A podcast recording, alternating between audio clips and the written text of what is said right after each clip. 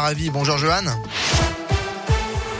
Bonjour Bastien, bonjour à tous. Coup d'œil tout d'abord sur vos conditions de circulation. Journée orange hein, dans le sens des départs et ça pourrait coincer notamment sur la 43 entre Lyon et Chambéry dans les prochaines heures. Mais pour le moment, pas de problème, c'est fluide sur les principaux axes de la région. Notez que c'est vert dans le sens des retours orange en Ile-de-France. À la une de l'actualité, la barre des 100 000 cas de Covid en 24 heures franchie. Hier en France, plus de 104 000 cas enregistrés, du jamais vu depuis le début de la pandémie.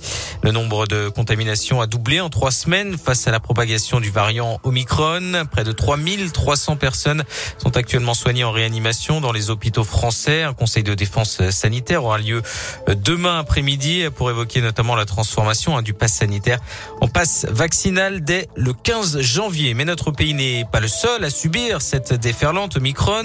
Dans de nombreux pays, des restrictions sont d'ailleurs déjà en place. Ce matin, on traverse l'Atlantique sur Radioscope direction le Québec où les bars et les théâtres sont de nouveau fermés. Il y a des jauges dans les magasins. Le pass vaccinal est de plus en plus demandé pour les offres d'emploi. C'est là que vit depuis l'été dernier Aurélie, une jeune lyonnaise. Au cours des six mois écoulés, elle a pu mesurer la différence entre la France et son nouveau pays d'adoption face à l'épidémie. Et vu de là-bas, elle trouve que le climat est très anxiogène chez nous, alors que les Québécois vivent pourtant la même chose.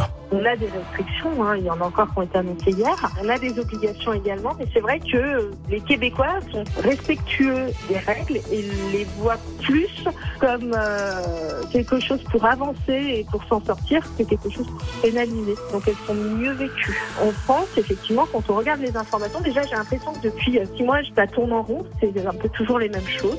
Et euh, bah, je pense que ça, crée un climat anxiogène. Les, gens, ça, ça les perd en fait. Et je pense que contrairement à ici, on le prend, on le prend moins en frontal et on s'attriste moins. Je sais pas comment vous le dire. C'est vraiment le, le côté positif, faut y aller.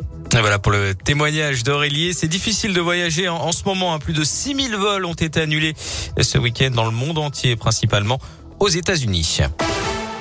Dans le reste de l'actualité, dans la région, un drame évité de justesse. Hier après-midi, dans l'Ain, les pompiers ont sauvé un homme qui venait de se pendre à la façade d'un bâtiment à Amberieu-en-Bugey. D'après le progrès, l'homme de 46 ans a été transporté vers un hôpital lyonnais. Décollage réussi pour le télescope James Webb qui est parti de Guyane hier après-midi pour rejoindre son point d'observation situé à un million et demi de kilomètres de la Terre pour examiner l'univers. C'est le plus puissant télescope spatial jamais conçu. En sport, pas de derby entre Brive et Clermont. Le match a été reporté pour cause de Covid. Plusieurs cas ont été détectés au sein de l'effectif clermontois. Pour Lyon, le rendez-vous, ce sera demain à 21h05 sur la pelouse de la Rochelle. Voilà pour l'actu de ce dimanche. On passe à la météo avec pas mal de grisailles aujourd'hui sur l'ensemble de la région. Et la pluie qui va faire progressivement son apparition. Comptez 7 degrés ce matin à Lyon, Clermont, Saint-Etienne et Bourg-en-Bresse.